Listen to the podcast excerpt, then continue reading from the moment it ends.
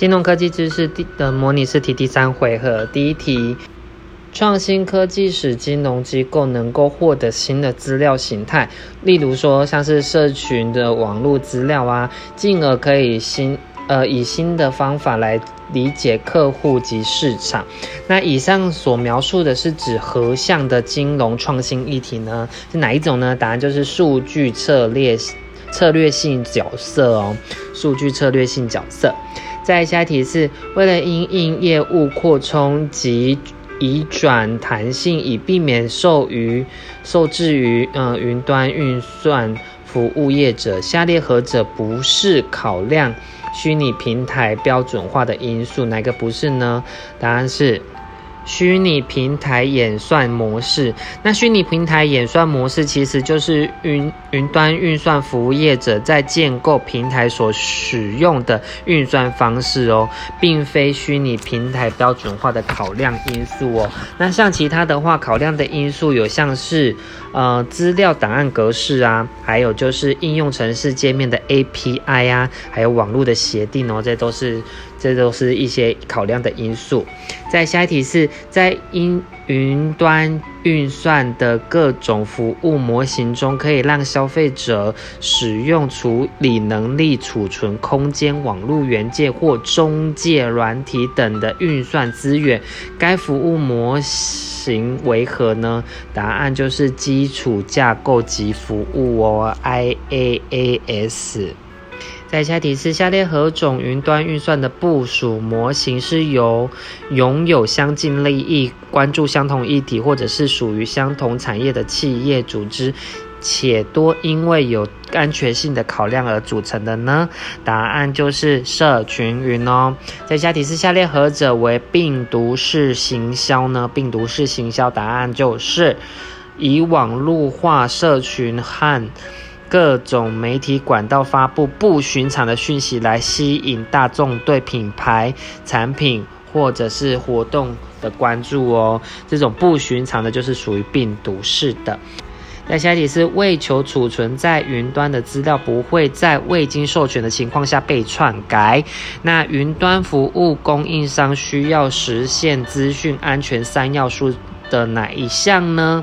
三要素就是所谓的 CIA 啦，CIA 的话的里面的哪一个呢？答案就是完整性哦。这边再补充一下，CIA 这个资讯安全三要素，机密性都是 C，然后 C 的话，机密性是确保资讯的存取需经过授权的，这是所谓的机密性要授权。再来是 I 的话就是完整性，完整性就是确保资讯的内容正确且完整哦，完整性。再来就是 A。可用性哦，可用性的话就是确保经授权后使用者能确实存取及使用哦，这就是可用性。在下一题的话是提到一些名词部分哦，像是回归分析哦，回归分析的话就是一种分析数据的统计学方法，那目的在于了解两个或者是多个变数间是否相关，相关的方向和强度。然后并建立数学模型，用以观察特定变数来预测选定之变数，这就是回归分析。还有就是像资料分群，资料分群的话，就是一种将资料分类成群的方法哦，找出资料中较相似的几个群，呃，族群聚，然后并找出各个群聚的代表点。主要目的在于资料压缩，降低杂讯。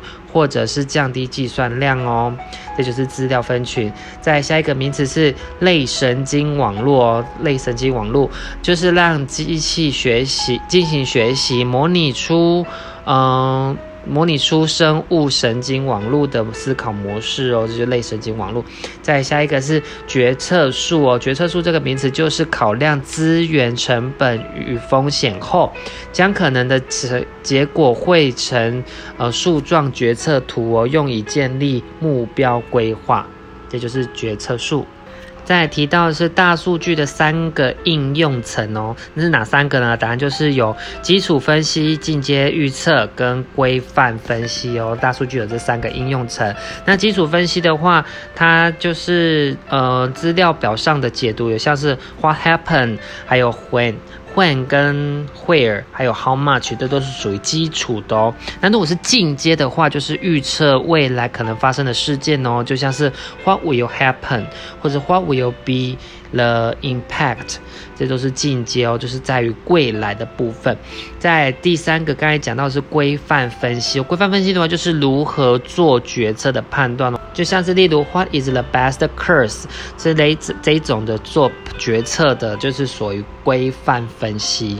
在下一题是有关于金融行业使用大数据的叙述，有哪些的叙述是正确的呢？有像是金融行业处理的交易资料内容中，对每一栏位内容有一定的规范还有定义哦。还有就像是呃金融业呃金融行业传统交易。类使用的资料大多为结构化资料哦，大多为结构化。还有就是结构化资料是属于较旧式的资料形态哦，例如说客户的各项资料啊，这些都是。还有就是金融行业不但要分析新形态的资料内容，也需要分析结构化的资料哦，都要分析。再来下一题是。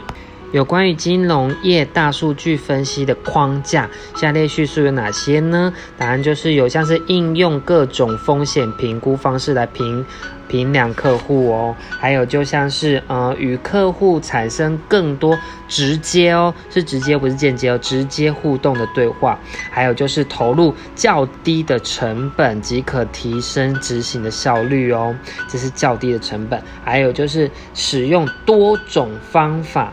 确认行销活动与顾客回应的关系哦，是多种方法哦。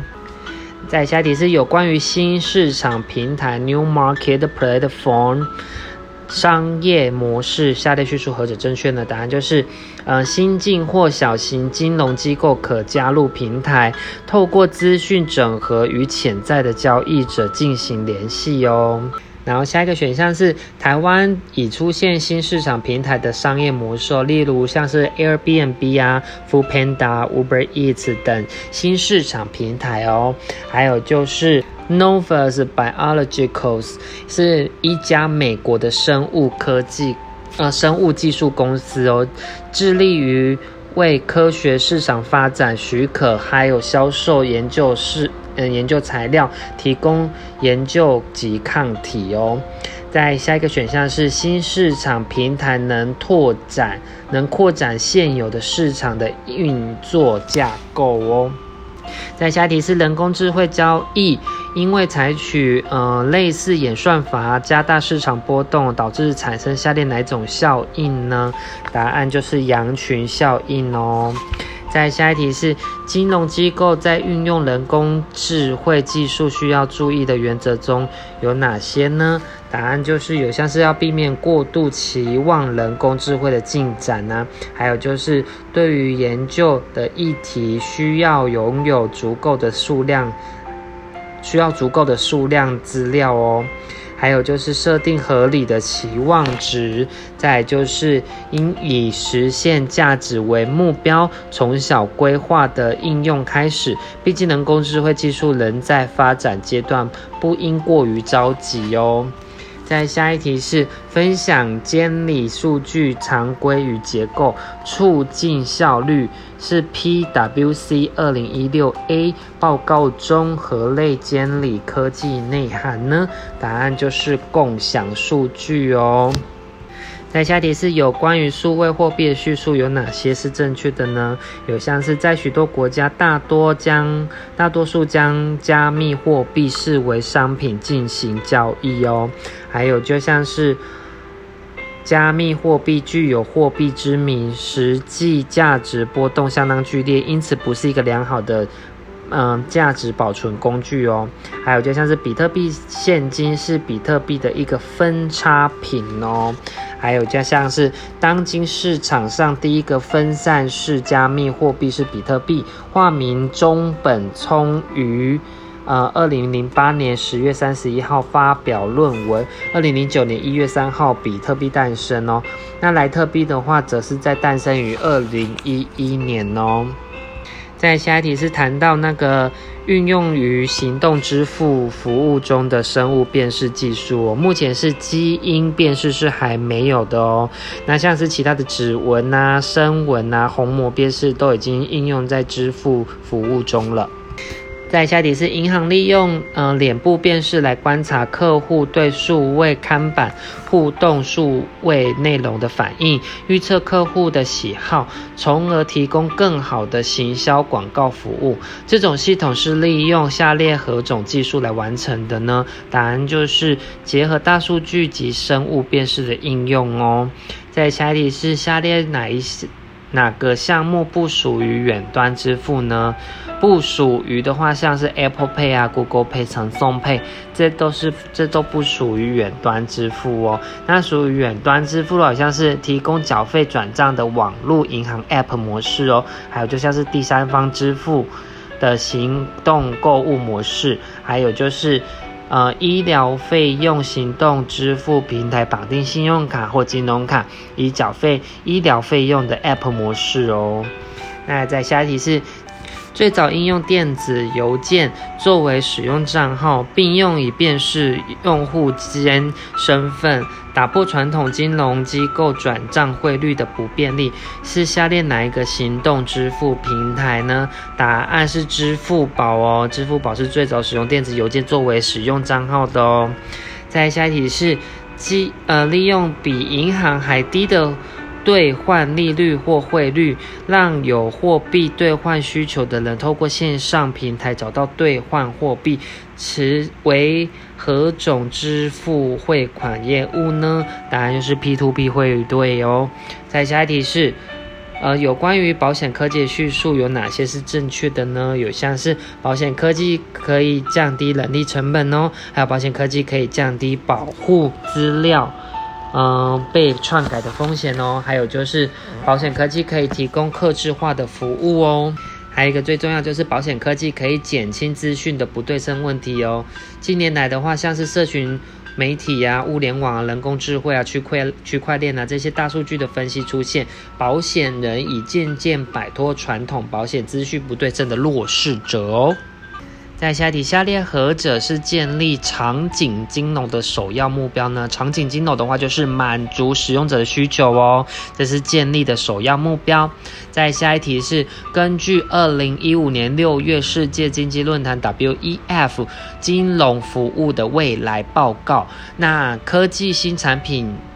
与共享经济使保险价值链发生什么样的变化呢？答案就是传统所有权人与保险对应关系发生调整哦。还有，就像是市场新进者更容易进入保险行销市场哦。还有就是，不论小型或者是大型的保险公司，风险定价模式与服务能力更显更形重要哦。还有就是，未来汽车公司无需向保险公司索取驾驶人的数据，可以直接透过智慧感测器与资料传输来获得哦。在下一题是下列何者不是未来金融服务的共同发展要素呢？不是哦，答案是仅强调实体通路的变化性与多元应用，这个不是哦。那如果是未来金融服务的共同发展要素，有像是呃具备跨境还有跨业的商业模式，还有就是发展服务为平台化。与去中介化这些哦，还有就是，呃，致力于引进科技应用于金融科技价值链哦，还有就是未来的金融服务强调的数位通路与实体通路两者之间的变化、变化性与多的变化性与多元应用哦。